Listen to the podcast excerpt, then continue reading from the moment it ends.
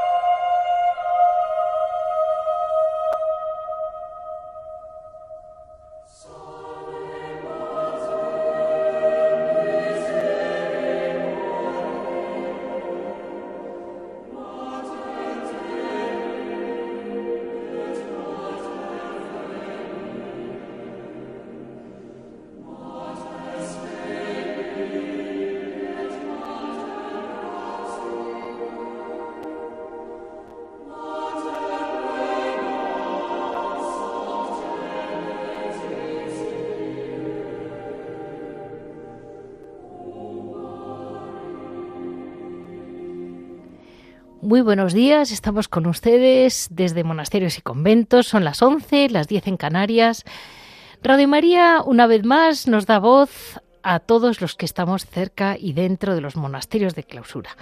Eh, a través de monasterios y conventos, aquí arrancamos con el modelo que casi es para nosotros una orden poco conocida en España, pero que creo que es muy importante que todos la conozcamos, las salesas. Pero a pesar de todo, vamos a, a a ver, a, intentar ver lo que tiene también San Francisco de Sales, que además de doctor de la Iglesia y muchos otros méritos, es, es el patrono de los periodistas especialmente los periodistas, vamos a decir, católicos. Y creo que es para, debía ser para nosotros un gran profesor, porque desde Radio María intentamos de verdad eh, seguir un poco el modelo que, sin saberlo, seguramente nosotros, ahí estamos. De hecho, mm, ya les comentaré. En noticias vamos a hablar de la novena de la Beata Inés de Beninganim, de las Agustinas Descalzas, eh, que realmente es un... nos estoy recibiendo todos los días la novena, con unos testimonios muy impactantes, que yo creo que hoy en día nos hacen falta que nuestros santos y beatos nos ayuden. Eh, luego vamos a hablar de la Orden de la Visitación de María, desde el Monasterio de Burgos, eh, del obrador del monasterio de Burgos y cerraremos el programa con Javier Onrubia, que nos contará, pues, como siempre, lo que, lo que él quiera. Así vamos a dar paso a la peculiar vida y sobre todo cómo fue perfeccionándose San Francisco de Sales.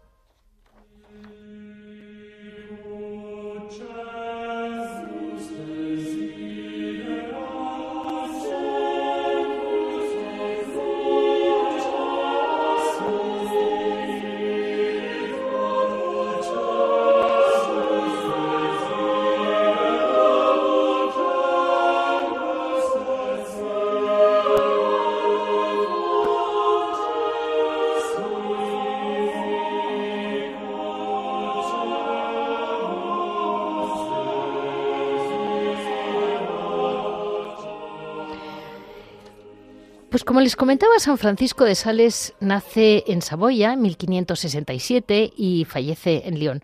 Fue obispo de Ginebra y tiene el título de doctor de la Iglesia eh, y es el, titular y el patrono, el fundador eh, realmente de la familia salesiana. Em, él, eh, entre todos, funda la, la, Orden de las Salesas con Santa Juana de Santal.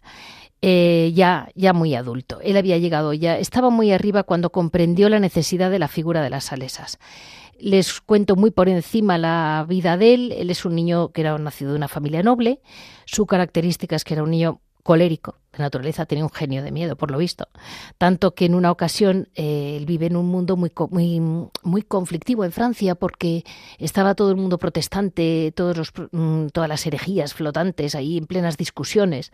Y una vez fue, por lo visto, según cuenta la tradición más bien, pero bueno, está escrito porque esto ya es muy reciente. A, donde vive él con su familia, que es una familia muy potentada en Francia, fueron, fue una, un hereje a convencerle y a convencerles a todos. Y, él, por lo visto, se enfadó tantísimo que como comprendió que no podía armarla porque era un niño, se fue corriendo al gallinero y casi, se, casi mata a las gallinas.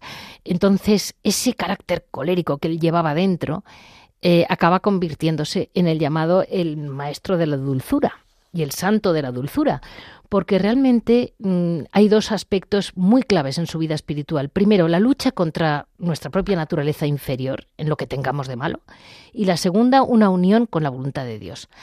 Eso que parece muy natural, él lo luchó enormemente hasta convertirse en una persona extraordinariamente suave, templada, dulce, capaz de, de escuchar a todos, eh, eso fue llamativo por eso. Fue un gran director de almas porque entendía muy bien cómo ir, mm, ir matizándose uno mismo, ir pudiendo con tus defectos hasta ir, llevando para arriba. Eh, fue muy perseguido porque siendo obispo de Ginebra, pues no pudo estar allí porque la ciudad era en aquel momento el bastión del calvinismo, y entonces eh, vivía en Nancy, bueno, que es una, ciudad que era pequeñita en la época, casi un pueblo, eh, en un lago muy cerca, pero no podían vivir en Ginebra, que es de donde él era obispo. Y bueno, él era un hombre muy devoto del Santísimo Sacramento, muchísimo, eh, y cada mañana hacía, mm, para ir curándose, para ir mejorando, una, como una provisión, lo llamaba él, que es lo que él recomienda, que consiste en qué trabajos, a qué personas, eh, qué actividades iba a hacer ese día y planear cómo iba a comportarse con cada persona y luego examinarse. Así poco a poco fue un hombre que, que llegó muy, muy lejos y la verdad mm, es considerado, pues ya les decía, el santo de la amabilidad, de la humildad y mm, una llamada a todos los laicos a la consagración de cosas temporales. Em, un esmero en lo cotidiano. Y así es como, de la mano de Santa Juana de Santal, funda las visitandinas, que como gran excepción de la época, que fue muy, muy revolucionario para el momento, em, fue mucho más suave en lo que es la mortificación la, y aceptaba personas que, estuvieran, que hubieran viudas, que hubieran estado casadas, gente mm, de otra edad, que a lo mejor con mm, X edad ya no tenías salud física, para resistir la dureza de los monasterios de clausura de la época. Eh, pero sí, sí, querían hacer una vida de comunidad y querían hacer una vida de pobreza y querían hacer una vida de entrega y de oración. Y esa fue la gran puerta que él abrió, la posibilidad. Y de hecho las visitandinas, más el nombre popular que se las llama, la Orden de la Visitación, de hecho, hay de todas las edades y gente que, por ejemplo, tiene alguna tara en salud, que no puede mm, vivir en monasterios más duros. Y poco a poco, mm, bueno, pues la Orden de la Visitación, no solo eso, sino que fue, bueno, esto es una interpretación absolutamente mía, bendecida por Dios con Santa Margarita de la Cocue, que a los pocos que fue de la primera hornada, entre comillas, y con Santa Juana de Santal en su amor al Santísimo Sacramento, se le aparece el Sagrado Corazón de Jesús y le da, pues bueno, pues todas aquellas apariciones tan bonitas de las que hablaremos para, para festejar este 350 aniversario del fallecimiento de, las apariciones del, Sagrado Corazón de Jesús. Eh, y así vamos a, dar paso a abrir eh, este, este canal que da, es decir, se puede ser monja de clausura sin llevar una vida mm, aparentemente tan rigurosa, pero de algún modo sí, sí, con, la, con las horas de silencio, de oración, eh, el desprendimiento necesario, el despegarte a lo mejor de lo que eres y de quién eres y de lo que dejas en tu pasado, que a lo mejor cuesta más que, que para una mujer muy jovencita, tiene otros méritos distintos y, y, ha dado, bueno, pues, pues un fruto enorme en la Iglesia. Y así mm, vamos a dar paso a la novena de la Beata Inés de Beninganim.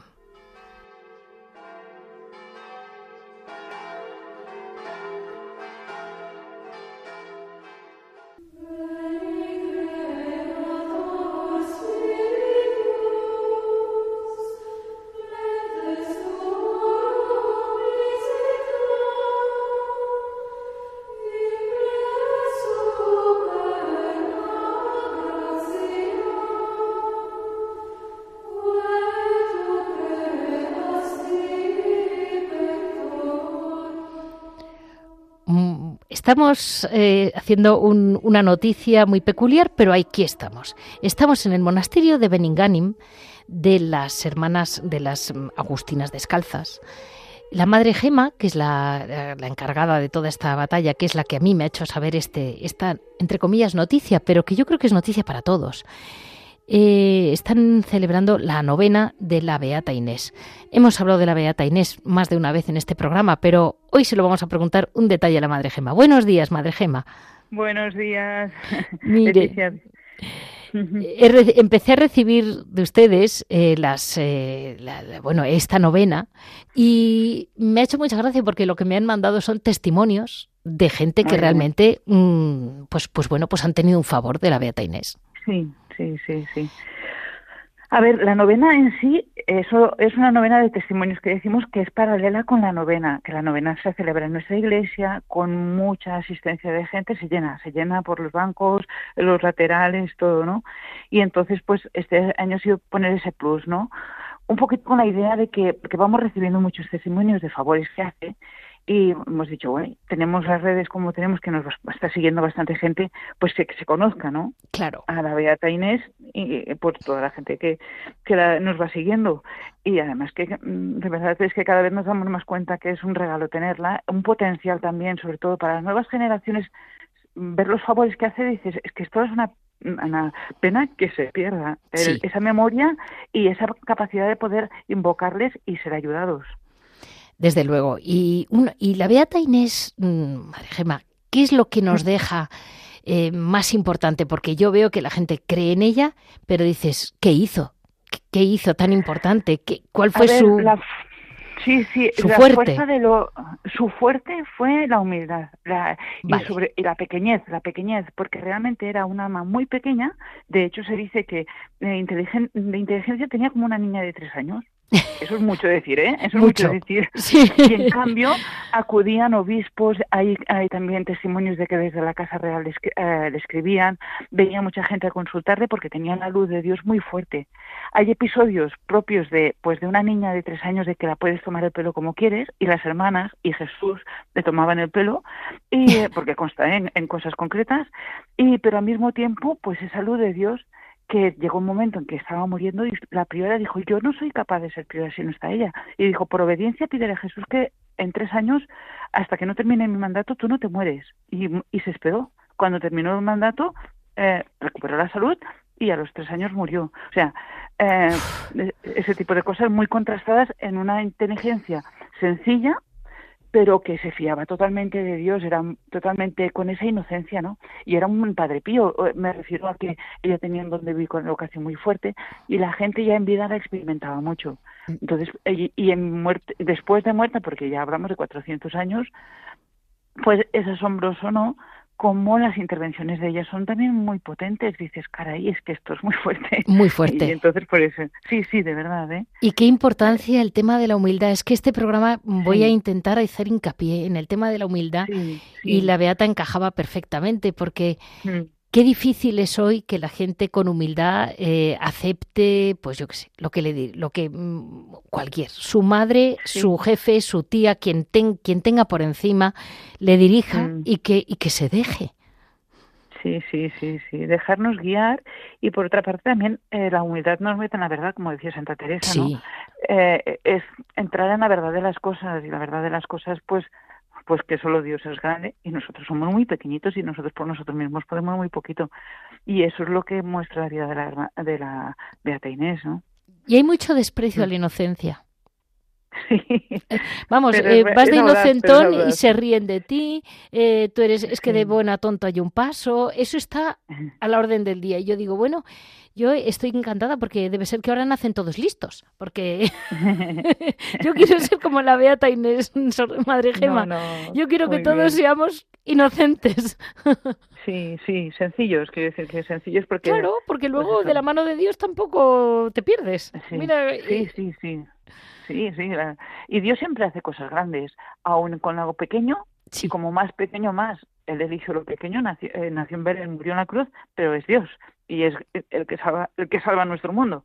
Y nuestros grandes pues mira conocemos a Herodes porque porque estaba en el tiempo de Jesús y conocemos a los grandes de ese mundo porque estaban en el tiempo de Jesús sí por sí, Jesús. sí que si no mm, si no es por el pobre niño de Belén no nos enteramos de nada.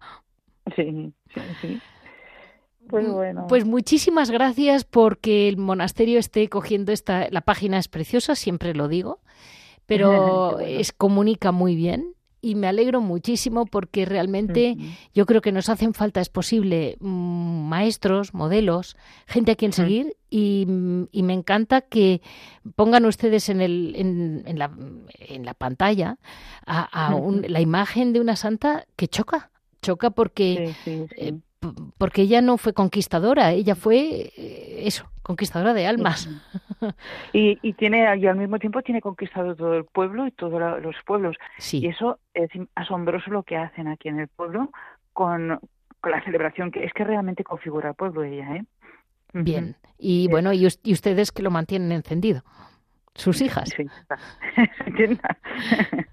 no, no, pero de verdad que está muy, muy integrada en el pueblo, muy querida, muy invocada, aún a pesar de que estamos viviendo en una sociedad que es muy descreída. Por supuesto. Pero es que realmente dices, si esto es ahora, ellas cuentan, ¿no?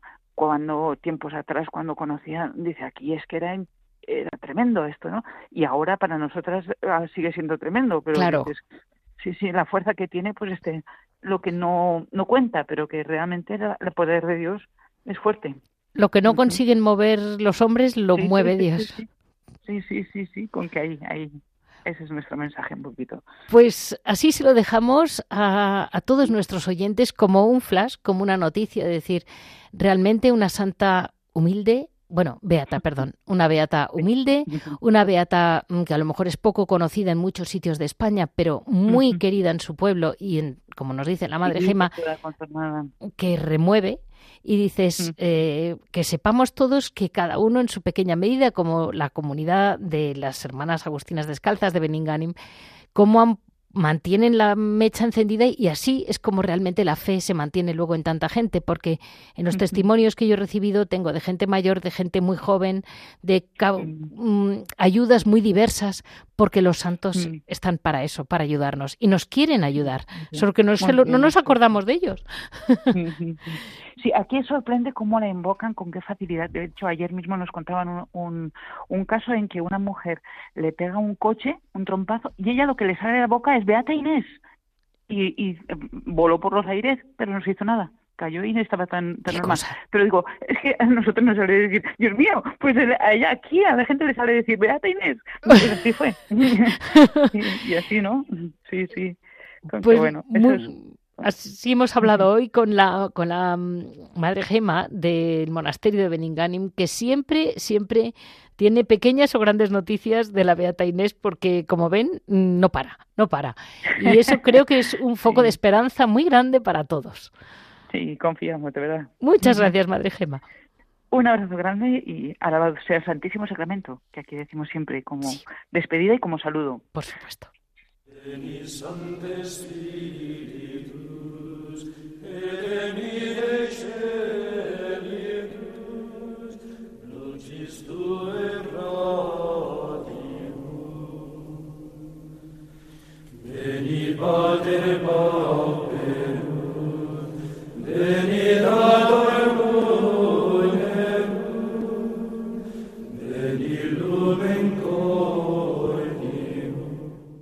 Como les comentaba, hoy vamos a hablar especialmente de la Orden de la Visitación de Santa María, mm, las, religiosas que conocemos popularmente como las salesas o las visitandinas, pero el nombre de la orden es la Orden de la Visitación. Les recuerdo por encima el carisma de la orden porque a veces se nos borran unas hermanas con otras y ante tanta confusión es mm, realmente muy importante saber eh, qué es lo que aporta el granito de arena o no que aporta cada mm, orden religiosa a la Iglesia, a la Iglesia y a todos nosotros.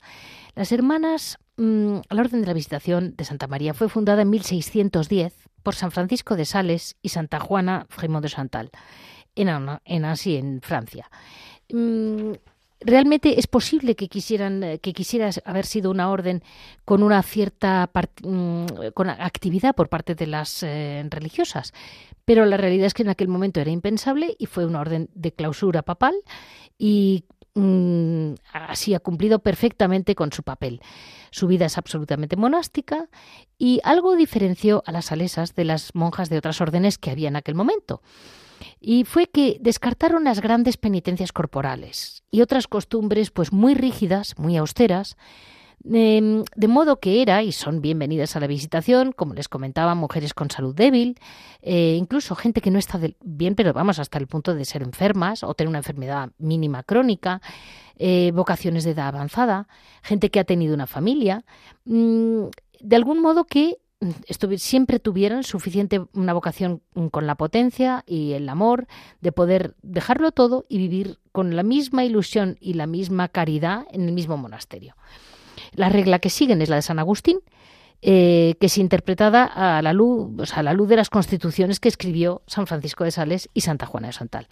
Ese libro de las costumbres, que es un, hace un, un hincapié en la suavidad relativa a la regla, eh, se veía compensada con la insistencia en la humildad, que hoy parece que es el tema que nos va a mandar, eh, la caridad eh, y la lucha contra el egoísmo, el amor propio, lograr que el alma libre de los lazos estuviera totalmente disponible a la acción divina.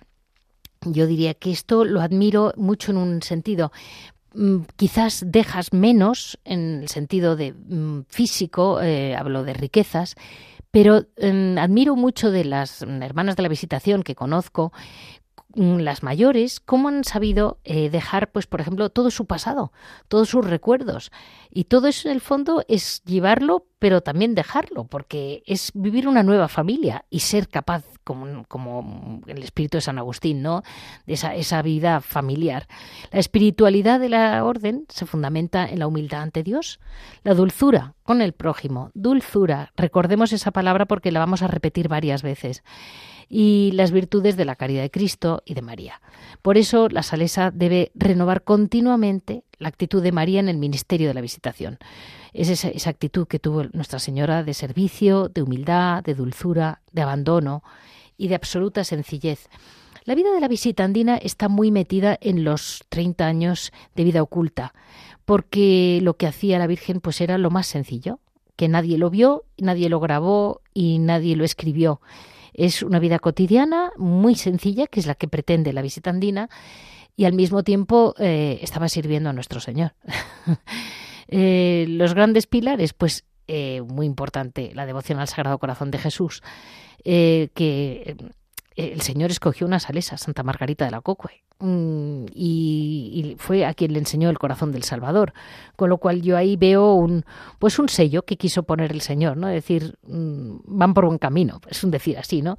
Pero las hablaremos en, en junio, en otro momento de ello, y también el, concretamente las salesas de Burgos también tienen mm, mucha importancia a el Cristo de la Misericordia, porque todo lo que es la oración a la misericordia, que me imagino que va muy unido, eh, también lo apoyan enormemente y tienen una gran devoción y gente alrededor de ellos que le da mucha importancia. Nos lo va a contar todo mucho mejor.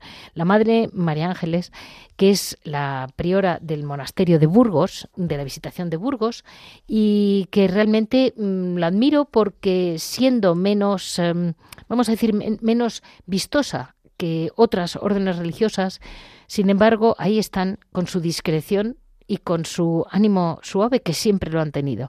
Muy buenos días, Madre María Ángeles. Buenos días. Bueno, muchas gracias a todas, lo primero, por estar ahí, porque mm, no se ve a la religiosa que está rezando, pero ahí están ustedes. Muchas gracias a vosotros por, por contar con nosotras en esta ocasión. Vamos a empezar un poco por San Francisco de Sales, de sus escritos, como aquel libro, mm, bueno, eh, los escritos libros que tiene de espiritualidad que son únicos y que tanto se han utilizado en la Iglesia, nos anima mucho a ir mejorando las virtudes que tengamos hasta y, ir machacando nuestros defectos, hasta ir mm, amando cada vez más y mejor al Señor. Y yo le digo, madre, ¿cómo se consigue amar cada vez más y mejor al Señor una vez que ya has dicho, pues lo dejo todo y me voy al monasterio? A partir de ahí, la carrera del amor, ¿cómo se va mejorando? Bueno, pues yo creo que es al contacto con Él precisamente, ¿no? El contacto, cuanto más contacto tengamos con Él, cuanto más trato en la Eucaristía, vamos conociendo más cómo es Él, cómo ama Él, cómo nos ama, cómo ama a cada uno, para luego Mm, pues eso, ir creciendo poco a poco a medida que le conocemos y, y precisamente porque, mm, por eso, porque nos ama a cada uno y, vemos que ama a los demás, también llevarlo a los demás. De esa manera O sea, yo creo que es ir aumentando precisamente por eso, por el contacto con él, conocerle, recibir su amor y luego transmitirlo. es el crecimiento principal, creo yo. Y es difícil transmitir el amor con esa dulzura. Bueno, la dulzura, pues sí, sí que es, sí que es verdad que, que, cuesta, ¿no? Al ser humano. Sí. Eh, nosotros además somos castellanos y somos brusquísimos y somos, como más secos, ¿no? Pero pero es un eso pedirlo también y al contacto con el corazón de Jesús precisamente que él es manso y humilde de corazón esa dulzura que, que él tiene es lo mismo se recibe de él y luego pues se intenta también también cuesta, o sea, poner esfuerzo por parte de uno, ¿no? Que tiene que dominar muchas veces ese, esas salidas que a lo mejor pues no van con esa dulzura que, que, que todos podemos tener en un momento concreto, ¿no? Entonces también pues lleva su ascesis, por supuesto. esa, esa fue la virtud, entre comillas, famosa de San Francisco de Sales, fue su dulzura y su templanza, su humildad, que va todo un poco unido, ¿no, madre? Sí, sí, sí, sí, eso va muy unido, muy unido eso que San Francisco de Sales, aunque tenía, pues todos dicen que tenía un carácter fuerte y, y, nos parece mentira cuando lo leemos y, y, vemos cómo actúa en su vida, ¿no? Pero pero sí, y él mismo dice en algún momento que le, que le dicen, pero bueno, reacciona, ¿no? De otra manera ante algo que le hacen. Y bueno, ¿qué queréis? Que, que en un momento pierda todo lo que he acumulado de dulzura en toda mi vida. Entonces, quiere decir que sí, que es verdad que, que él, él tuvo que, que luchar, tuvo que esforzarse por dominar su carácter y seguramente, pues claro, se lo pidió al Señor.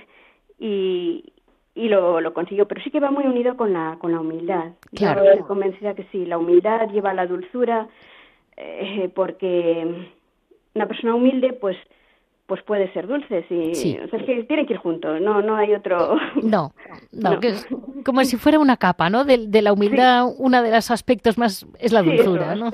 Eso. Y, y es que en, su misma raíz son esas dos claves, ¿no? Las que, las que realmente quizás de actitud, por lo menos de, de modo de enfocar, ¿no? Su, su vida, lo que ustedes transmiten. Y ahora mm, con el tema de la humildad es cada vez yo creo más importante porque es difícil, eh, hay unas generaciones en que se, no se educa en la humildad. Parece mm. que el humilde, em, el humilde lo que es es tonto. el humilde lo que pasa es que no se deja, mm, no, no, sabe poner a los demás en su sitio. Todos estamos poniendo a los demás en su sitio. Y aprecio mucho de una persona como San Francisco de Sales o la misma Santa Juana de Santale, mm. eh, siendo gente de poder, siendo gente culta, importante, ¿cómo supieron eh, comportarse así? En público y en privado, porque, porque lo eran. Sí, sí, es verdad. En, quizá en Santa Juana Francisca todavía se, se ve más, no sé, también era eso, yo, yo incluso me parece como que era más, más fuerte su carácter que, que el de San Francisco de Sales aún. El de ella. Ay, qué divertido. A mí, sí, a mí me parece que, que sí, que, o sea, era pues también eso, más de dominio, más de, y, y cómo pues en la escuela de San Francisco de Sales y de Jesús sobre todo no pues eh, cómo también fue transformándose también sí. Y le diré que yo creo que es muy difícil ser una madre priora mm, sin acabar convirtiéndote en un sargento. Bueno, yo creo que mm, también Dios ayuda mucho sobre todo eso. Sí y madre, decía San Francisco de Sales, que es a quien más he visto, pero usted me dice cosas de Santa Juana, ¿eh? La que eh, decía él que había que vivir con los zapatos puestos y el corazón desnudo. Y díganos, madre, ¿qué quiere decir el santo con esa frase? Claro, mm, es que mm, como como ha dicho antes, ¿no? De que se admiten a personas pues más de más débil salud y esto, pues la austeridad externa, pues eso no es tanta como ha comentado. Entonces, pues mm, esto que, que antes pues iban a lo mejor descalzas, bueno, y hoy quizá también. Sí. Eh, y eso decía él, pues no, mm, vosotros no vais a ir, no vais a ir descalzas, vais a tener los, los pies bien calzados y el corazón desnudo. Es decir, mm, que porque tengáis menos austeridad eso, sin embargo, eh, el corazón desprendido. Ahí sí que, que, que pedía más, más exigencia, ¿no? O sea, eh, a lo mejor pues eso por hay que tener quizá más cosas o, eso pues no se puede uno decir pues mira qué austeridades eh, tan fuertes tenemos que llaman un poco la atención, ¿no? Pues no, pero el corazón desasido, o sea, desprendido, desprendido de todo. Pues eh, madre, yo voy a contar eh, una pequeña intimidad. Intimidad de la regla, ¿eh? Intimidad que no es mía, ¿eh? es del conjunto, ¿eh? Yo recuerdo que tuve unos años mucho contacto con un monasterio de salesas y las quería mucho, la verdad. Y de repente me decían, no, no, es que hoy están muy ocupadas porque es la mudanza. Y yo decía, ¿y dónde se van? la, mi primera reacción fue decir, ¿dónde se van las salesas? ¿Qué, dónde? Y dijeron, no, no, es que por desprendimiento, una vez al año, cambian de celda en, el propio monasterio según por sorteo prácticamente, ¿no? Sí, el 31 de diciembre. Pues figúrese, menuda noche vieja, o sea que cada noche vieja empiezan en casa nueva. sí, sí, o sea, se cambian las celdas, se cambian las cruces, los rosarios, es un, signo pues quizá no no muy grande la celda a lo mejor sí que sí que te supone un poco más porque porque bueno te ayuda te ayuda pues a pues a no, a no acumular porque fácilmente todos somos como dados que si sabemos que no nos tenemos que mover de ahí, pues a lo mejor empiezas a, ponerlo a tu gusto, a lo mejor también, ¿no? Y sobre todo, madre, que la gente... Sí, dígalo, dígalo. Que nosotras pues pues no la celda toda igual y, no no acumules nada porque porque vas a tener que cargar con ello después cuando termine el año y es mucho más cómodo tenerlo, tenerlo vacío, ¿no? y aparte son muy pequeñitas, o sea, no vamos, no tenemos muchas cosas en la en la celda, pero pues sí que si te pilla más cerca del baño, más cerca para bajar la escalera o yo qué sé, que pues sí, el sol, la luz, porque vamos a vamos al minuto, ¿no? Cuando tocan por la mañana pronto, todo eso cuenta. Claro, claro. Y, y, luego hay una cosa, es que la gente veo yo que está muy apegada a lo poco o a lo mucho que tenga. Claro, es que eso, a lo poco que, que eh, nos podemos apegar. Eh, y él decía eso precisamente, porque mm, eh, eso, una cruz, que son todas iguales, un rosario, pero es la mía. Bueno, pues ya me he hecho a esta, yo qué sé, que pesa menos, que somos capaces de, de eso. Sí. Incluso decía él a las estampas, una estampa que a lo mejor, pues, pues te puedes apegar. Es que no es la cosa el que, que tengamos mucho. O sea, tienes poco y te puedes apegar a eso poco y, eso, es que el corazón humano es así. Es así, es así. Es así, madre. Y, nada, una última pregunta. Eh, vamos a hablar, eh, solo una introducción. Este año se celebra el 350 aniversario de las apariciones del Sagrado Corazón a Santa Margarita de la Cocue. Eh, la devoción al Sagrado Corazón, madre, sigue muy viva, ¿verdad? Pues sí, sí que sigue, sigue viva. En unos sitios, pues a lo mejor tienen más parte externa que otros, pero, pero bueno, yo creo que sí, incluso también va creciendo, ¿no? También incluso en el ambiente también joven parece que, que sí, que, que, que hay interés. Es que el corazón de Jesús, a lo mejor antes, pues a veces se han puesto se ha cifrado en algunas cosas así como externas y eso, pero es que es, es, es lo central, ¿no? Es el amor de Jesús. Y entonces eso cómo, cómo va a pasar de moda y cómo yo creo que cada vez tiene que tener más, más atractivo, más atracción, ¿no? Eh, entonces, pues sí, sí que... Y una manifestación de, del corazón de Jesús también, pues mm, que va muy relacionado, bueno, porque es lo mismo es la, devoción a la misericordia que nosotras pues hacemos apostolado de ello enviando, o sea, nos hacen pedidos y, y mandamos el material. Y, vale. y hay mucha gente, o sea, eso sí, hay mucha devoción. Es no sé, como que el Señor en un momento dado pues dice, bueno, a lo mejor ya no atrae tanto de una forma, pues voy a poner otra, pero es lo mismo, o sea, es lo mismo. Sí. Y madre, le hago una última pregunta, mm, lo que es lo que es sobre el monasterio de Burgos. Me comentaba usted que el monasterio de Burgos nació de alguna manera, entre comillas, con una misión, la misión de reparar las faltas de los consagrados.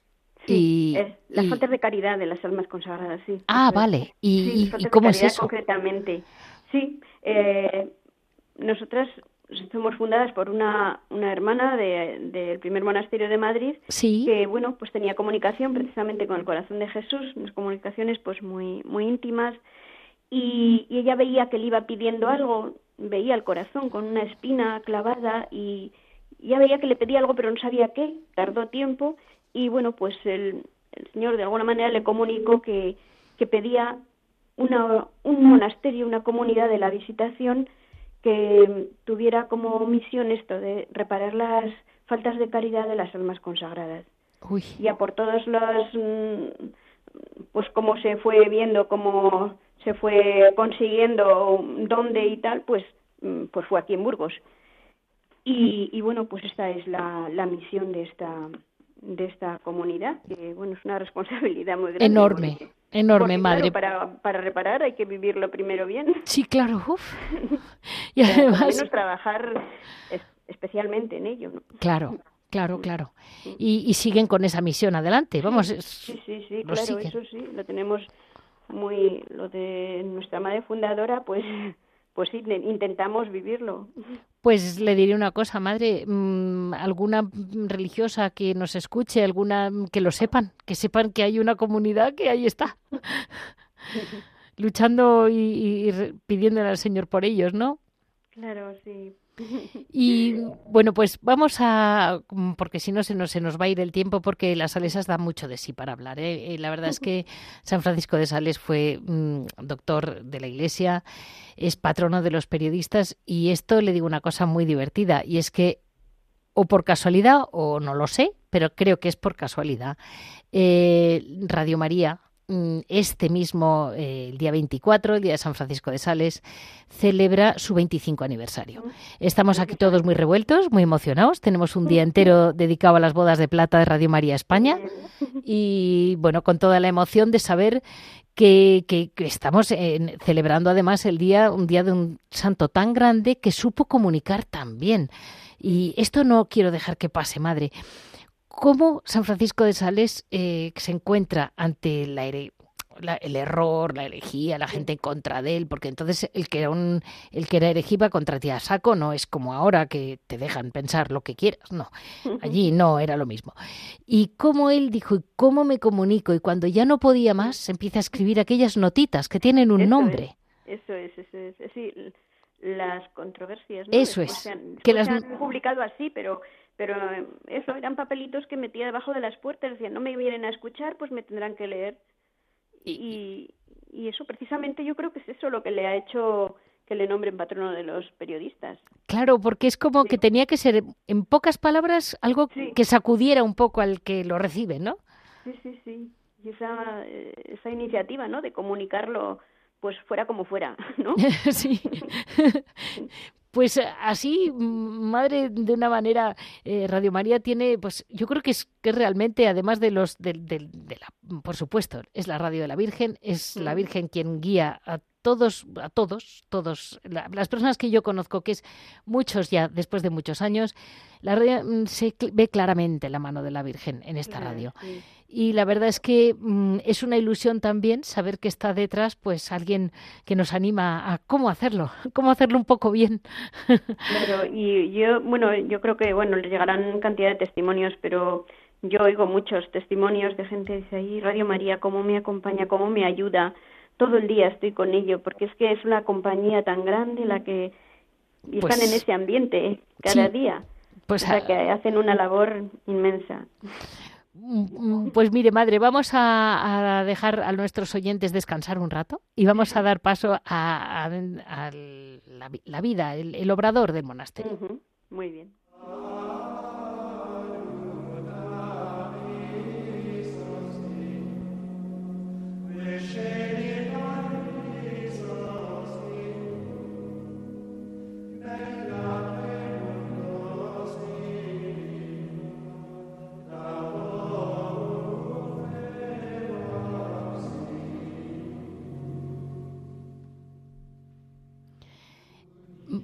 Seguimos con la Madre María de los Ángeles, que está teniendo una paciencia con nosotros tremenda. Eh, madre, seguimos. El monasterio de Burgos tiene hoy un obrador, ¿verdad? Sí, sí, es nuestro trabajo hacia afuera, pues es esto, el, las pastas, pastas de tipo casero. vale. Sí. Y, y serán muy conocidas porque en Castilla gustan mucho. Pues sí, la verdad es que son muy apreciadas en, aquí en Burgos, o sea, sí, son, las vendemos solo aquí, en Burgos, pero y en el mismo monasterio. bueno, algunas también nos venden ahora en la catedral, pero la mayoría pues dentro, de, o sea, en el monasterio, en la portería. Mm. Entendido. Y también tendrán, supongo, pero esto me comentaba usted que no es un tema de dinero, porque no es. Pero muchas veces los oyentes me preguntan dónde comprar o dónde conseguir detentes. Pues sí, nosotros, o sea, tenemos siempre. Eh, es verdad que, bueno, si piden grandes cantidades, nosotros les dirigimos precisamente al primer monasterio de Madrid, que son los que, pues, los hacen en gran cantidad y, nos distribuyen, ¿no? Vale. Pero sí, o sea, el que viene a buscar detentes, nosotros los le damos, sí. Porque yo, siempre les, les reenvío al monasterio de la visitación más próximo que tengan. Claro, sí, sí, sí, sí, siempre hay. Siempre hay. Sí. Y, el, y, el, lo que ustedes les dan para el apostolado de la misericordia que me comentaba antes, ¿qué es lo que, qué es lo que ustedes dan para que la gente luego lo pueda llevar a cabo? O sea, nos piden los impresos que, que tienen, o sea, suele venir la imagen y las oraciones, por ejemplo, la novena, el rosario, la misericordia, explicación sobre ello, eh, también explicación de la fiesta de la misericordia que se celebra el segundo domingo de Pascua, y precisamente ahora, en torno a estas fechas, ya empieza la gente a prepararse, a, a, difundirlo, mm, eh, pues en vistas a, la fiesta. Ah, Toda la cuaresma, pero ya antes de cuaresma ya se está notando cómo, cómo aumentan los pedidos ¿no? de la gente. Sí. Bueno, pues eh, eso es que será para parroquias y para, para seglares, ¿no? Sí, y gente particular, o sea, que pero compran en, o sea, vamos, piden en grandes cantidades, ¿no? O sea, que, que la gente y es una cosa que, que es curiosa, pero mm, mucha gente nos lo dice, ¿no? Yo lo encontré en una iglesia, por ejemplo, ¿no? Y dice, y yo quiero darlo a conocer. Entonces el que lo encuentra se convierte otra vez también en apóstol. Entendido. Mm. Pues qué bien, madre. pues ahí estamos y, mucho ánimo porque realmente eh, yo creo que esas virtudes humanas que tanto podemos mejorar todos y que harían tan fácil la convivencia si todos lo lucháramos, ¿verdad, madre? Sí, claro que sí. Eh, unos unos harían posible, otros mejor. digamos ya, eh, pues los que contamos pues con la gracia de Dios y todo esto, ¿no? Pero, pero lo, simplemente humanamente, si en la sociedad se trataran de vivir estas cualidades, estas, pues sí pues sería un bálsamo de aceite, ¿no? Uf. una balsa de aceite, sí. Así nos despedimos de la Madre María María, María Ángeles, priora del Monasterio de la Visitación de Burgos. Y yo les digo a todos ustedes, si quieren aprender, si quieren, mm, si, tienen un momento en que digan, pues sí, a mí me viene muy bien para esta cuaresma, por ejemplo, que está a punto porque estamos muy cerca, dices, quiero dar un paso adelante, pues empiecen con, con el gran patrono de los periodistas, que además es, eh, se puede leer muy fácilmente la entrada y el fondo no tiene, vamos, es muy difícil llegar, pero se puede. Muchísimas gracias, madre, y así les nos despedimos del monasterio de la Visitación de Burgos. Y, nada, pues rezamos por, por todo el fruto de Radio María y, y agradecemos mucho esta evangelización que hacen. Muchas gracias, madre.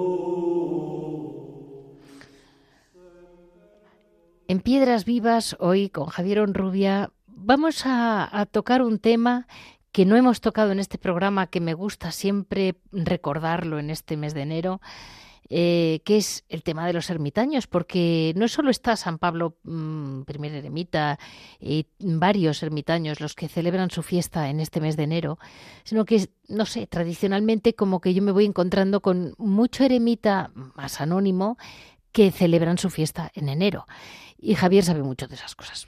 Cuéntanos, buenos días, Javier. Buenos días, Leticia. Bueno, el papel de, los ermitaños, pues ahí está el origen de la vida monástica, ¿no? Eh, cuando, sobre todo final del siglo III, principios del siglo IV, pues hay personas que deciden separarse voluntariamente del convulso mundo en el que están viviendo, en la sociedad en que están viviendo, ¿no? Entonces, por un lado quieren vivir en sus propios cuerpos lo que es la pasión de, del Señor, ¿no? Y entonces dicen, bueno, pues vamos a ayunar, vamos a pasar frío, vamos a estar no teniendo donde reposar la cabeza, vamos a estar viviendo en una cueva, ¿no? Y por, y por otro lado, porque quieren romper un poco con la sociedad, con el mundo que les ha tocado vivir. Y como señal de protesta, pues se van, ¿no? ¿Qué pasa? Pues que están un tiempo determinado viviendo solos estas personas, pero el gran ejemplo, la atracción que ejercen entre la gente que saben que hay un ermitaño viviendo en la montaña, en una cueva, en una casa abandonada, pues se les van agregando personas, ¿no? Y de ahí, de la vida eremítica, pues surge la vida cenobítica, la vida en comunidad, en que una persona por, en virtud de sus ejemplos, pues atrae a otras y de repente esta persona que quería estar sola se ve que tiene 20, 30 discípulos, ¿no? Y entonces surge la comunidad monástica, ¿no? Pero aún así, dentro de la vocación a la vida contemplativa y monástica, sigue habiendo personas que piensan que estando en una mayor soledad, pues su, su vida es más fecunda Sí. Sobre todo a los ojos de Dios, ¿no? Y a los ojos de la sociedad también. Lo que pasa que muchas veces eh, nos cuesta entenderlo, ¿no? Nos cuesta entenderlo. Igual que, por ejemplo, la vida contemplativa o la vida monástica, ¿no? Pues, ¿quién no conoce el caso de que a lo mejor cuando alguien se entera de que un chico o una chica se van a un monasterio, pues no surge de repente, sino que es una cosa que tenemos muy interiorizada el de Firanda. Y no sería mejor que se fuese de misionero, de misionera, y no sería mejor que estuviese y muchas veces eso implica que realmente nosotros no creemos en el gran valor de la oración. ¿no? Porque si hay una persona que dices va a estar constantemente rezando, y va a pedir por la va a pedir por la salvación de todo el mundo y porque salga bien esto y lo otro, ¿no? Entonces se pone en duda esa creencia de que hoy nosotros, uy, el valor de la oración, sí, pero a la hora de la verdad decimos, bueno, pero es que a lo mejor si está repartiendo comida a gente que lo necesita, ya, pero es que a lo mejor si está rezando en un remoto lugar de, del universo, pues a lo mejor hay quienes pensamos que eso tiene mucha eficacia. Y luego, ¿verdad, Javier? Esos ermitaños, sí. Y luego, ¿verdad, Javier? Eh, hay, hay, hay mm, órdenes monásticas, como puede ser el Carmelo, como puede ser los camaldulenses, que, bueno, para que vamos a hablar de la cartuja, que mantienen eh, un estilo muy, ermita, muy eremítico. Es decir, a mí me decía mi hija que se nota mucho que la cuna del, del, del Carmelo era eremítica, porque trabajan solas, por ejemplo, o como los, bueno, y los camaldulenses y los em, cartujos a tope, ya todo. Claro, sí, sí, o sea, la Carmelita trabaja sola en su celda, eh, los cartujos hacen las comidas, salvo los domingos y solemnidades, solos en su celda, los camaldulenses lo, lo mismo, ¿no? Entonces, esa, esa soledad, esa profundización de la soledad, o sea, que la soledad física, ellos te, te, inciden muchísimo y te recuerdan que esa soledad, si no es también interior, no sirve para nada, porque tú puedes estar en puedes estar en tu celda, pero mm, eso lo dice mucho San Jerónimo, que tú estás en Belén, estás en la cueva de Belén como estaba él, pero llevas contigo toda la mochila de pensamientos, y recuerdos y preocupaciones del exterior y entonces no sirve para nada. O sea, si tú estás, puede haber incluso una forma de egoísmo en esa soledad. Sí, sí, yo no quiero que me moleste nadie, yo no quiero saber nada de nadie, yo quiero estar tranquilamente aquí. Fíjate que bien, con una buena biblioteca, sin nadie que me moleste, leyendo, investigando, rezo, por supuesto, pero estoy aquí tranquilito. No, pero esa soledad, esa soledad exterior, si no va acompañada del interior, no sirve absolutamente para nada, porque tú puedes estar solo, pero pensando mil cosas. ¿No? Y entonces, claro, si eso, porque es el, el, fardo de los pensamientos, ¿no? Creo que dice exactamente San Jerónimo. Pues claro, cuando esos pensamientos y esas preocupaciones te las llevas tú al monasterio, pues entonces no estás solo, estás acompañado de eso que te distrae, ¿no? Del objetivo principal, que es el, el rezar por toda la humanidad, por la salvación de todo el mundo y por la tuya propia. Hoy, Javier comentaba mm, cómo las, las, eh, las hermanas las hermanas de la visitación, cómo eh, pueden entrar pues siendo viudas o siendo mediana edad o en cualquier momento. Y les admiro mucho la capacidad de, digamos, ser una hermana de una vida nueva, de una familia nueva, que es para ellas el monasterio, y, y dejar, como tú dices, pues su pasado bastante aparcado, totalmente aparcado, de cara a una mejora de otra manera que Dios las llama. Pero es impresionante porque yo les veo mucho mérito porque la gente se engancha con sus pequeñas cosas y sus pequeños pasados, ¿no? Efectivamente, fíjate, a mí la, la, orden de la visitación, las salesas, o sea, yo creo, coincido totalmente contigo, que es que tiene un valor, porque muchas veces se habla un poquito así como diciendo, bueno, las salesas entran señoras ya mayores, viudas, o sea, y dices, bueno, pero con todo el bagaje que tienen vital de trayectoria humana, o sea, que tienen hijos, nietos, y entonces romper con todo para irse a vivir una vida contemplativa y de clausura, o sea, yo no sé, mm, la verdad es que es admirable. no, es difícil calibrar que tiene más mérito, si irte a un monasterio con 20 años o irte a un monasterio con 70 años. porque es que con 18 años dejas muy poquito, pero con 70 años dejas mucho. Entonces, efectivamente, esa, esa llamada que se produce en las, monjas de la visitación, ¿no? Eh, yo suelo tener bastante trato con ellas y la verdad es que me llama mucho, mucho la atención el, el, espíritu que tienen tan joven, cómo asimilan lo que es la espiritualidad de San Francisco de Sales y cómo la manifiestan, ¿no? Porque cuando ves una, una persona, porque es muy curioso, en los monasterios de la, de la Salesa, de la visitación, hay o chicas muy jóvenes o señoras muy mayores. Qué curioso, ¿no? ¿eh? Es, muy curioso, sí, sí. Lo que se podría denominar la generación intermedia también existe, pero hay o chicas muy jóvenes o señoras muy mayores, porque efectivamente eh, tú sabes perfectamente que, por ejemplo, para entrar en el Carmelo, para, para entrar en las, en las Clarisas o las Benedictinas o las Cistercienses, con cierta edad no admiten, pues porque cuesta mucho eh, adaptarse a la salud, al, al régimen de comidas, a la alimentación, a la obediencia.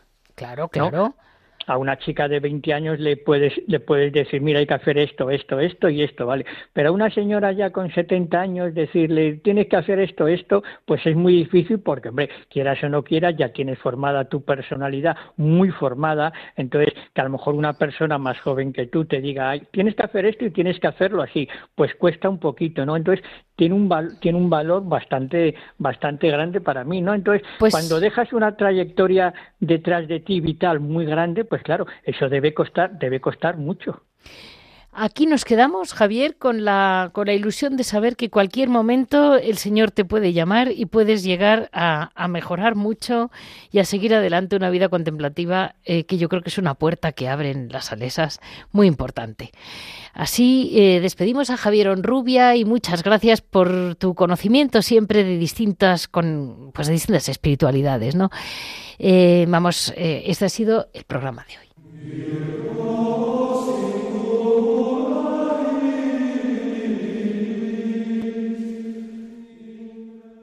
Este ha sido el programa de hoy, lunes 22 de enero.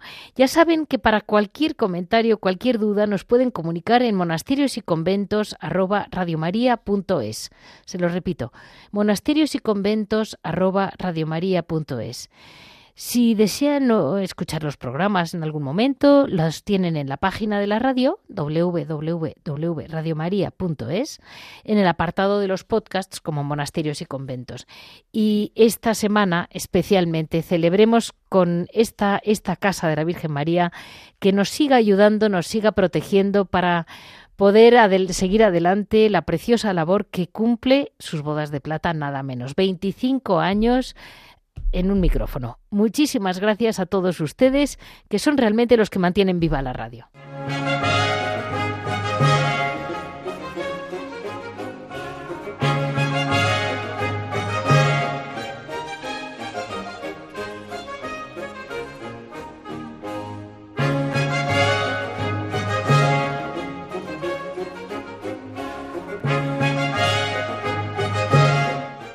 Han escuchado Monasterios y Conventos, un programa dirigido por Leticia Casans.